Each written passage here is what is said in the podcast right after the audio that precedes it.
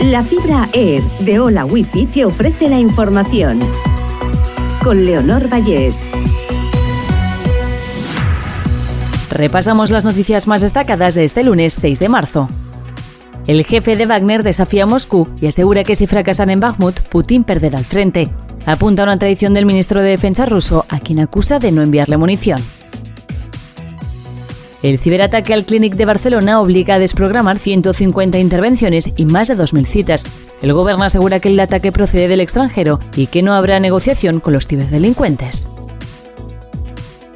Pérez Reverte acusa a la RAE de dar información inexacta de la tilde de solo y augura un pleno tormentoso. La Real Academia Española dice que no ha modificado la doctrina, sino que la ha hecho más clara su redacción. La tilde en el adverbio solo se pone únicamente en los casos en los que haya riesgo de ambigüedad, según la RAE. La Agencia Estatal de Meteorología anuncia lluvias este lunes y martes en la comunidad valenciana. Una madrugada con ligeras precipitaciones da inicio a una semana en la que el termómetro podría superar los 30 grados.